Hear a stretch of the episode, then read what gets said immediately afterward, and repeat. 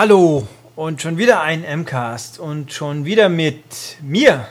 Ja, wie es in sein mag. Ähm, wer den letzten gehört haben sollte, könnte ja passiert sein. Ich meine, gefühlt mindestens drei bis acht Leute behaupten das ja immer von sich und können auch tatsächlich Inhalte zitieren, deswegen wird schon stimmen. Dir wird wissen, dass ich gesagt habe, ich weiß, was ich aufnehmen wollte. Ich muss das Spiel allerdings nochmal spielen oder mich zumindest schlauer machen weil ein bisschen nimmer ganz so viel weiß und das stimmt auch alles, das habe ich jetzt getan. Also allerdings habe ich es gleich getan. Sprich, es ist jetzt noch ein Stück nach fast 10 Uhr an dem Tag, an dem ich den letzten aufgenommen habe. Und ich sitze jetzt dran, habe mir fest vorgenommen, diesen Podcast mal wieder ausnahmsweise doch etwas kürzer zu halten, weil Punkt 1 ich das Spiel nicht im Detail auswendig mir gemerkt habe und mein Research jetzt die wichtigsten Punkte zwar ergeben hat, aber ins letzte Detail muss ich auch nicht eingehen. Naja, wie auch immer. Also zum einen habt ihr natürlich eh den Titel gelesen, zum anderen musste das an diesem Datum einfach sein. Nämlich, wir haben heute, heute im Sinne von am Tag der Veröffentlichung, den 21. Oktober 2015. Das ist ein ganz wichtiges Datum. Warum ist es das? Weil zu diesem Zeitpunkt ist Marty McFly in die Zukunft gereist. Jawohl! Also, sprich, zurück in die Zukunft wie es so schön heißt. Der wunderbare Film feiert sein 30-jähriges und ist auch eben an diesem Datum filmtechnisch verankert so. Ähm, das hat Telltale zum Anlass genommen, das Spiel zum Film, das es seit länger, das muss ich gerade mal kurz gucken, wie lange gibt es das ungefähr geschätzt? Ja, man wird rausgekommen sein 2011, ohne jetzt lügen zu wollen. Moment. Hm, na verdammt, vielleicht hätte ich jetzt auch mal die richtige Version schauen sollen. Äh, also vor einigen Jahren schon rausgekommen. Sie, das wurde zum Anlass genommen, das jetzt nochmal wieder zu veröffentlichen. Und zwar, Entschuldigung, für die Plattformen, die, die heute noch existieren und die einigermaßen relevant sind und äh, die es noch nicht hatten. Was denn da heißt, es gibt eine PS4 und eine Xbox One Umsetzung auf Disk in komplett oder runterladbar. Es gibt eine 360-Disc-Fassung in Armee. Die gibt es aber scheinbar nur in Übersicht. Kann es jetzt nicht beschwören. Vor allem auf der Xbox gab es das Spiel auch schon, aber nur als Download, glaube ich. Und die PS3 geht leer aus, weil da gibt es sowohl als auch schon länger. Ich habe gespielt vor ein paar Monaten die PS3-Version, die ich mir mal vor noch viel länger gekauft habe, wegen, ich weiß es nicht wieso. Ähm, also auf die bezieht sich das jetzt hier alles. Ich habe mich, soweit ich mich schlau gemacht habe, äh, die neuen Versionen sind erschienen letzte Woche, also jetzt zum Zeitpunkt der Aufnahme an dem Tag. Ich gehe davon aus, dass wir die im Heft nicht näher featuren werden. Ob wir sie hier mal von irgendjemand kriegen, weiß ich auch nicht. Also genießt jetzt die Vergleiche mit Vorsicht. Ich möchte jetzt nicht sagen, es ist genau das gleiche. Ich habe mal allerdings einen Trailer angeschaut. Es sieht genauso aus. Inhaltlich ist es wohl auch das gleiche. Es sind bloß ein paar mickerige Extras dazugekommen, die aber auch eher von, vom Lesen her nicht so klingen, als ob man es nochmal haben müsste. Also, gut, gehen wir davon aus, es ist das, was es ist. Ich meine, in der Werbung wird immer gern gesprochen, es ist von Telltale, das, die sagen auch selber, übrigens in den Stores, in den Download-Stores ist eine ganz furchtbare deutsche Übersetzung. Da hat irgendjemand den englischen Text durch äh, Bubblefish gewirkt und dann einfach genommen. Also passiert ja öfters, aber man sollte meinen, bei Telltale sollten sie es besser wissen. Ähm, das ist also von den Machern von Walking Dead und Co. Äh, das ist zwar einerseits richtig, andererseits ist aber Back to the Future davor entstanden und es war noch ein klassisches Spiel quasi. Also es ist, ich habe jetzt nicht nachgeschaut, es ist erschienen vor Jurassic Park, das hatte ich ja mal vor ein paar Folgen. Und Jurassic Park ist so quasi das Mittelding zwischen alt und neu. Neu ist ab Walking Dead und alt ist noch sehr klassisch. Also Back to the Future ist noch ein ziemlich klassisches Point-and-Click-Adventure quasi, wobei man nicht die Figur direkt steuert. Ähm, mit allen Vor- und Nachteilen. Also man hat wesentlich mehr Interaktivität wie bei den neuen Spielen. Die Dialoge sind sehr viel kürzer. Dialogentscheidungen gibt es eigentlich quasi so gut wie keine relevanten. Aber es ist halt auch eher diffus und die Rätsel. Und Back to the Future hat, hat ein recht interessantes Hilfesystem, wo man zu fast jeder Situation in drei Stufen sich Tipps geben lassen kann. Und ich kann guten Gewissens sagen, im Laufe der fünf Eta äh, Etappen, fünf Episoden habe ich das doch häufiger benutzt, weil es mir einfach zu blöd wurde. Ähm, Gut, also man hört schon, ich bin nicht geflasht gewesen von dem Spiel. Es ist mir zu Telltale typisch, es ist technisch auch ein bisschen auf der PS3 natürlich, vor allem die neuen Versionen werden schon besser sein. Ziemlich wackelig, es ruckelt immer wieder mal gerne ordentlich, es steuert sich ein bisschen unhandlich. Äh, was richtig nervt, ist die Perspektivenwechselei, weil man dann beim Steuern, wenn man loslässt, muss man Knüppel plötzlich anders drücken. Das gibt viele Spiele mit sowas, die das gut gelöst haben. Das hier nicht ganz so. Also man läuft ständig irgendwie blöd in einer Ecke, wo man nicht will. Also ging mir zumindest so.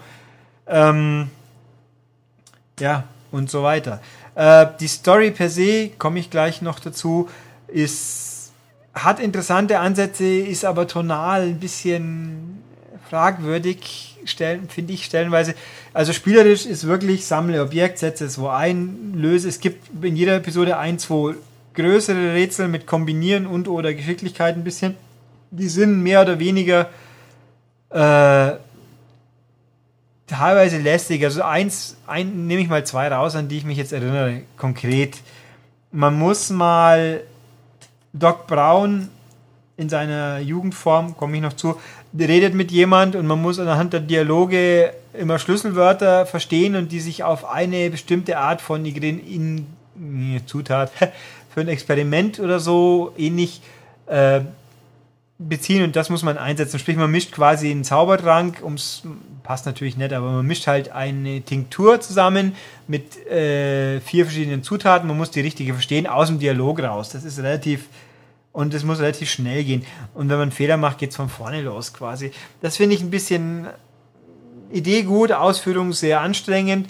Ein anderes ist, man muss, äh, ich sage, in einer Art Lügendetektor Doc Brown ein Persönlichkeitsprofil erstellen und ihn da, dabei mal so manipulieren, dass sein Gedankenhelm, das klingt jetzt alles rausgerissen, aber wer es mal im Spiel erlebt, der versteht schon, also quasi eine bestimmte Stimmung von ihm aufnimmt, die nicht die zum Bild passt, um die erzählt, um die gewünschte Charaktereigenschaft aufgezeichnet zu bekommen. Das ist ganz nett, ist aber auch fummelig und also die meisten Rätsel haben gute Ideen, aber ich fand sie einfach, sie spielen sich halt irgendwie mühsam. Es ist, das ganze Spiel trifft mühsam sehr gut. Es ist interessant, aber mühsam. Ich meine, wenn man das, die neueren gewöhnt ist, die natürlich zugegeben mehr so interaktive Geschichte sind wie richtiges Spiel, aber die funktionieren halt einfach besser. Muss ich einfach so sagen.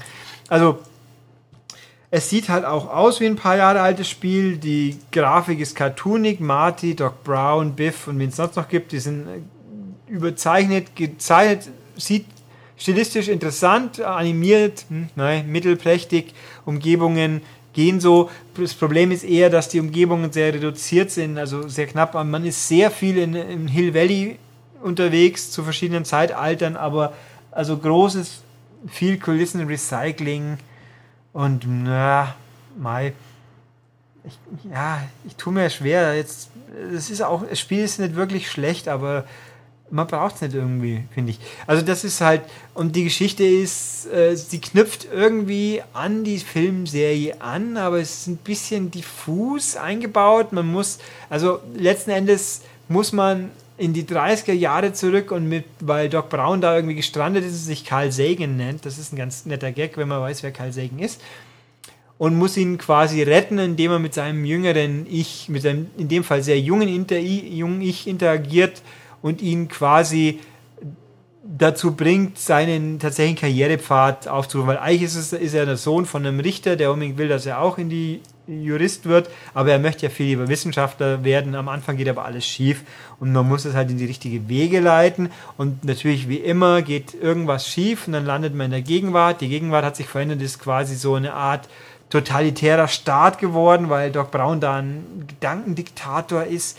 Äh, oder halt eine, eine Frau, die diesmal vorhin, Biff taucht natürlich auf und schießt quer, auch mehrfach.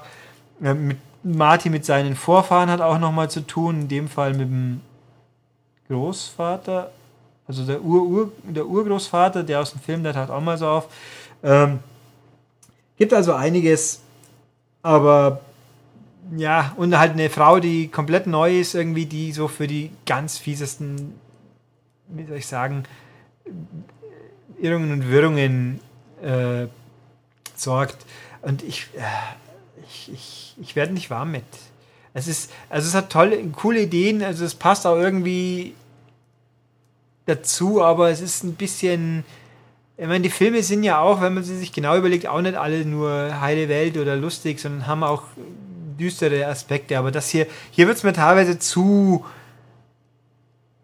ernst, zu, zu negativ, wie soll ich sagen. Das finde ich, das, es müsste ein bisschen leichtere Kost sein oder leichter verpackt sein. Und das ist, äh, fühlt sich komisch an und der Schluss ist auch ein bisschen seltsam. Also, ja, kann man spielen, kann man gut finden. Ich fand es mühsam.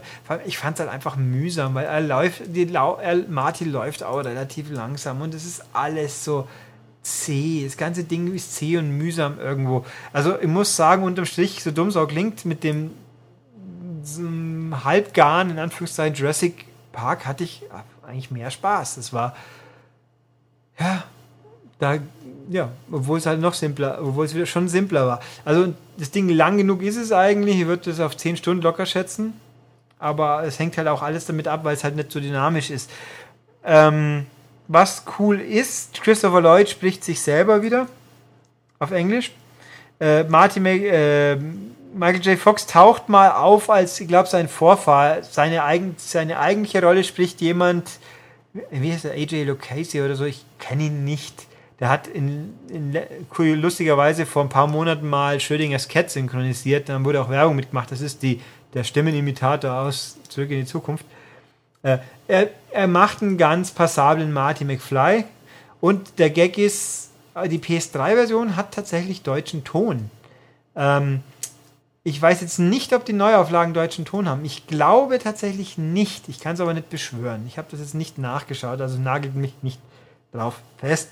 Ähm, ja, ist alles gesagt, glaube ich. Also persönlich neu kostet jetzt 25 Euro, glaube ich. Das ist ziviler Preis. Ich würde trotzdem sagen, für das Geld kauft ihr lieber die Filmtrilogie, wenn ihr sie noch nicht habt, und schaut die nochmal an. Die habt ihr mehr Spaß damit meiner Meinung nach. Also man kann spielen so als, als letztes Telltale-Spiel der klassischen Ära, würde ich es jetzt einfach mal nennen, ist es natürlich auch ein bisschen historisch wertvoll, aber ich hätte es, wenn ich es nicht gespielt hätte, ganz ehrlich, ich würde mich nicht schlechter fühlen. Aber so habe ich jetzt halt das gewürdigt. Ich finde, das gehört prima zum, zum nennenswerten Jahrestag und es war halt mal wieder ein kürzerer Podcast. Kann ja auch mal passieren. Der nächste wird sicher wieder länger werden, weil mir wahrscheinlich irgendein Spiel vorschwebt, wo ich einfach Lust und oder Laune habe und mehr weiß. Hier, also ich müsste jetzt, um nochmal ganz detailliert darauf einzugehen, ich müsste ja nochmal spielen und nee, also einmal durch reicht mir, ganz ehrlich, da äh, es gibt ja auch keine Unterschiede, die man. Also, ach ja, Tatsache hier, es gibt nichts, was man tun kann, was Auswirkungen hat, was nicht vorgesehen ist. Es ist ein lineares Spiel in dem Sinn. Also nicht ein neues Telltale-Spiel. Ja, habe ich ja gesagt. Also, jetzt zum Abschluss das Übliche. Ich, wer Feedback hat, ja damit. Unter dem Artikel zum Beispiel. Per E-Mail an podcast.maniac.de. Bei iTunes was Nettes hinterlassen ist auch nicht schlecht. Vielleicht landen wir dann mal wieder in den Top 100 oder so.